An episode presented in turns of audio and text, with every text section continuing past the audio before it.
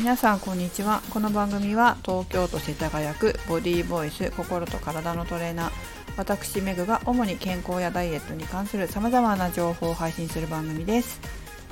260回目の今日はコーヒーとダイエットをお送りします、えー、私は結構コーヒーが大好きでして大好きになるきっかけは中学生の頃受験で飲んでた受験でこう眠気覚ましに飲んでた。でもあまりにもコーヒーがリラックスしすぎてコーヒー飲むとリラックスしちゃって帰って寝ちゃうっていうぐらいコーヒーが好きだったんですけれども、えー、最近は豆をちゃんと買って家でひいて手で入れて飲むようにしています、まあ、その方が美味しいからっていうのもありますね。でコーヒーが好きになったきっかけっていうのはストレッチ教室をコーヒー豆専門店でやってたっていうことがあって、まあ、そこのコーヒー豆屋さんもすごく美味しかったのでレッスン終わった後に、まあ、すごい低価格で飲ませていただいてたっていうのがあって、まあ、そこからいろんな豆を飲むようになって自分の好きな豆があってでその好きな豆から、まあ、いろんなものを飲むようになったりしたっていうことがきっかけではあります。でダイエットにコーヒーが有効っていうか効果的っていうのは最近よく言われてることではありますが皆さんの中にも知ってらっしゃる方いらっしゃるんじゃないかと思います。で最初はこのコーヒー豆とダイエットの関係についてお話ししますが後半部分はえ昨日ですねコーヒー豆屋に行ったんですよ豆屋さんね最近よく行っている三軒茶屋のコーヒー屋さんに行ってそのコーヒー豆屋さんのオーナーさんがすごいコーヒーに詳しくてですねというのもご自身で南米に農園を持っていらっしゃるそして、えー、まあ、コロナで今行ってないですけども行かれてないですけども年に1回かな何回かあの南米に農園に行って作業をして自分でもちゃんとやってくるっていう方で、まあ、ホームページとかご覧になるといいかなと思うので、まあ、解説欄に貼っておきますけども、まあ、昨日行ったんですよね。で、えーと、そのレッドクローバーっていうお店なんですけどそのお店のオーナーさんがインスタグラムにそのコーヒーの温度で何度がいいのかっていうことについてコーヒー入れる時の温度ね何度がいいのかってことについてすごい興味深いことを書いてたんですよ。でそれを昨日聞いて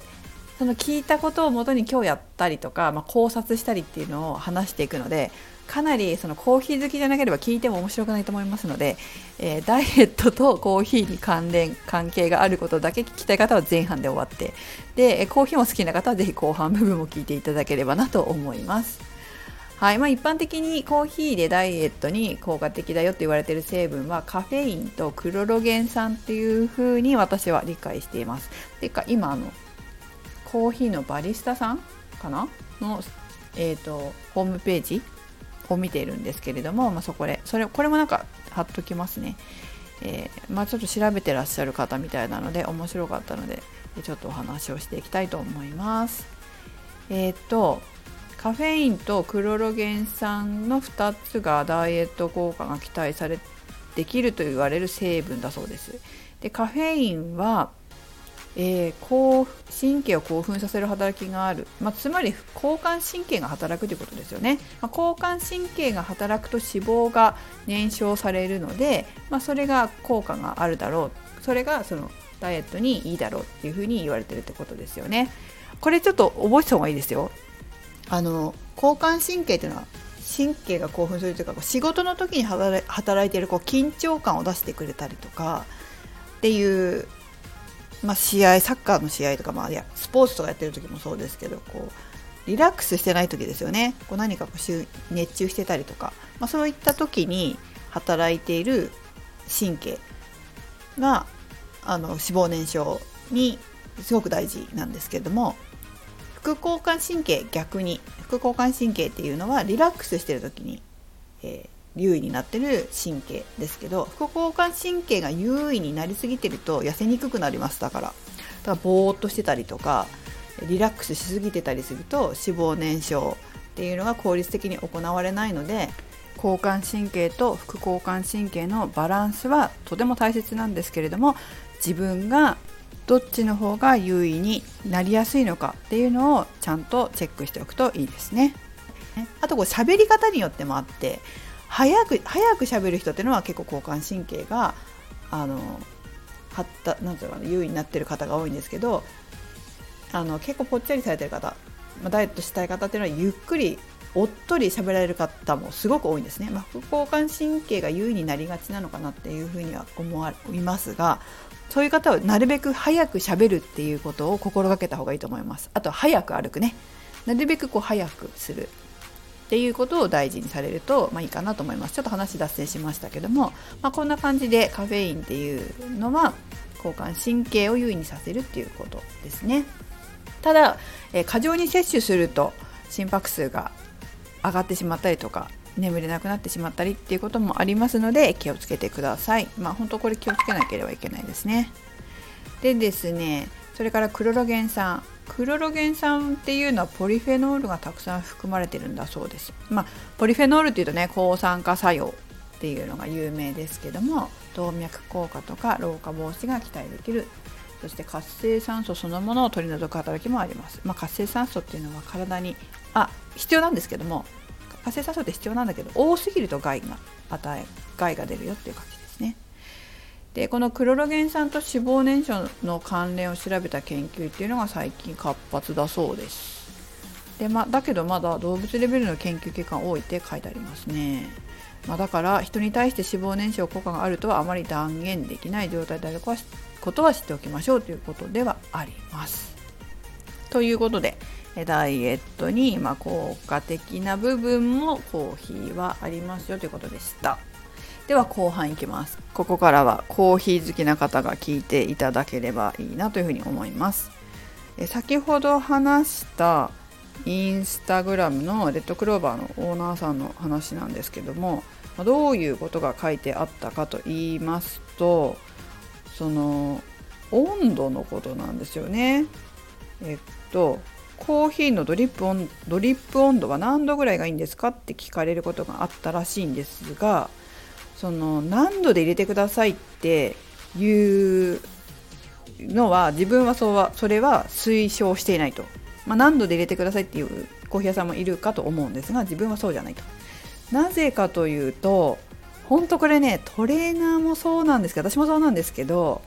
お尻のトレーニングはこうしてくださいっていうのって違うんですよね。それはその人その人によって個性があるからです。まあ、骨格も違えば筋力も違えば、えーと、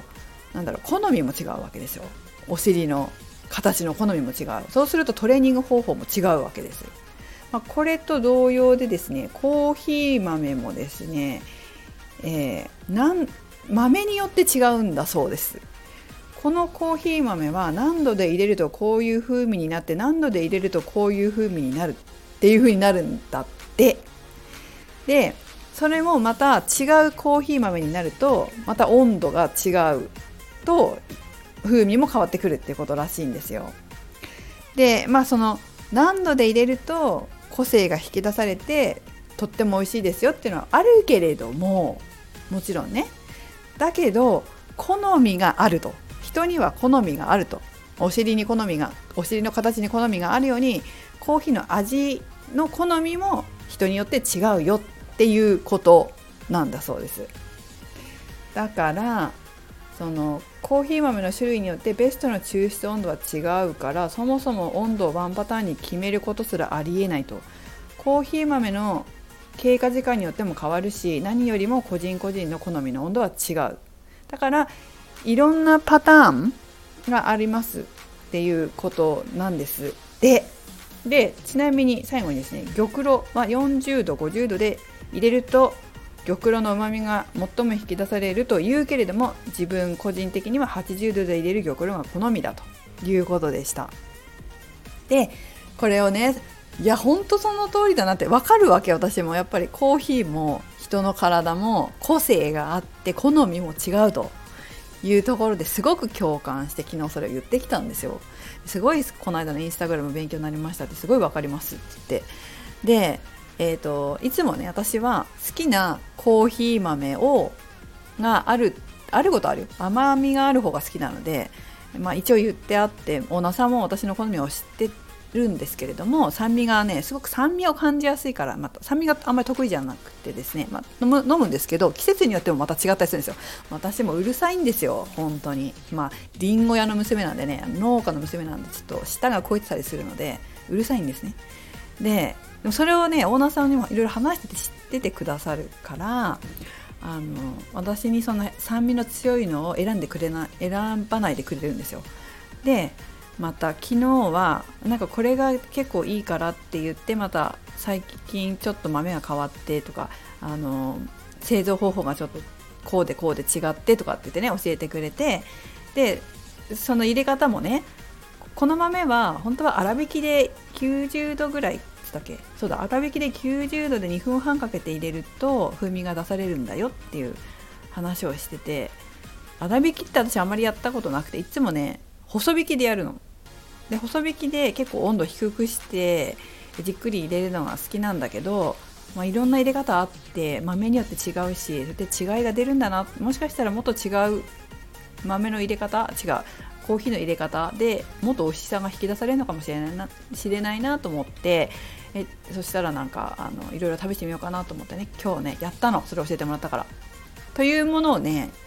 えー、やってみたらね結構ね全然違うんですよね。やっぱり人の体と同じだなと思いながら個性もあれば好みもあってで入れ方が違えば味も違う、まあ、トレーニングの方法が違えば体筋肉のつき方が違うというのと一緒でねまあ、そんな感じで人には個性があるな豆にも個性があるな好みがあるなっていうのを感じた今日この頃でした。はい興味があればですね、えー、インスタのストーリーズにちょっとテンポ早くしてアップしておいたけどこれからブログにそのことを書こうかなみたいに思ってますがあ映像をえーとねインスタにストーリーズに上げたっていうのはどういうことかというとちょっと面白かったんでちょっと写真撮りながら研究結果をこうねあの動画に撮ってまとめたんですよ。でそれを、えーと、編集してトーリーズに上げたってことです。でこれがストーリーズだからちょっとスピード上げたのね。でもちょっとブログの方には、まあ、30秒ぐらいのものを8秒ぐらいに短くしてストーリーズに上げたから、えーと、ブログには30秒ぐらいの長いものゆっくりしたものをあげようかなというふうに思ってるので興味があれば、まあ、コーヒーお好きでしたらあ見てみてくれればいいかなというふうに思います。本当ねあのやっぱ男性ってトレーナーもそうですけど男性ってねすごいんですよ深くね好みを追求するっていうかそれ脳の特性なんだけれども女の人ってこう浅く脳のどうしてもね脳の特性で浅くこう広くやりがちなんですけど男の人って男性ってすごい深くマニアックにやるんですよね。女性ってはちょ本当本当に私もねトレーナーで男私お友達男性がもう多いからトレーナーさんのね一緒に勉強会とかするとすごい深いんですよ話が男性の話って。いやよくここまで研究するなっていうぐらい深く勉強するの。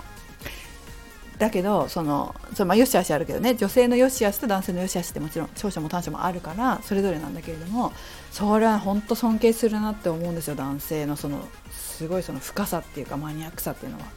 そこまであのコーヒー豆とかも本当にとことんやってらっしゃるんだなっていうのが分かるし、まあ、男性のトレーナーさんとかもそうだけれどもあの勉強になるなっていうふうに思います。深い。本当に深く勉強するんだよね男の人ってね。脳の作りが違うわっていつも思う。そこが本当に真似できない。男性のトレーナーさんとか男性のすごいとこだな。って本当ね到達できないって思うもん。その深さ。だからね男性と女性っていうのはいいところが長所と短所それぞれあっていいところをねお互いに補い合って力を合わせていくのが本当いいなっていつも思います。まあ、ちょっと全然関係ない話になっちゃったけどなんかねあの私はそういう風な考えを持ってます。だから男性のトレーナーさんと仲良くするのもすごい好きでいろいろ本当に学ばせてもらってるし女性は女性の視点があるからね。女性のいいところがあるのよ。サッカーとかやっててもコーチとかにね前ちょっとなんだっけ他のとこ行っちゃったコーチだけどもその女性の視点って違うんだって。やっぱなんでそこにボール出すのかなってとこに出せるらしいんですよ。でもそれもよく分かって男性と話してる時と女性と話してる時ってやっぱ女性のアイデア力ってすごいじゃないですか。よくそういうことを思いつくよなっていうことをバンバン言ってくるっていうか男性では出ないんだよね。男性と話してると出てこないアイデアが女性だとボンボン出てくるっていうかその枠がないんだよね女性って、まあ、それが女性の良さだなっていうふうに思うので本当ねあの思いますね。女性と男性違うなって。であの友達、まあ、男性のお友達とかとこう話してるとその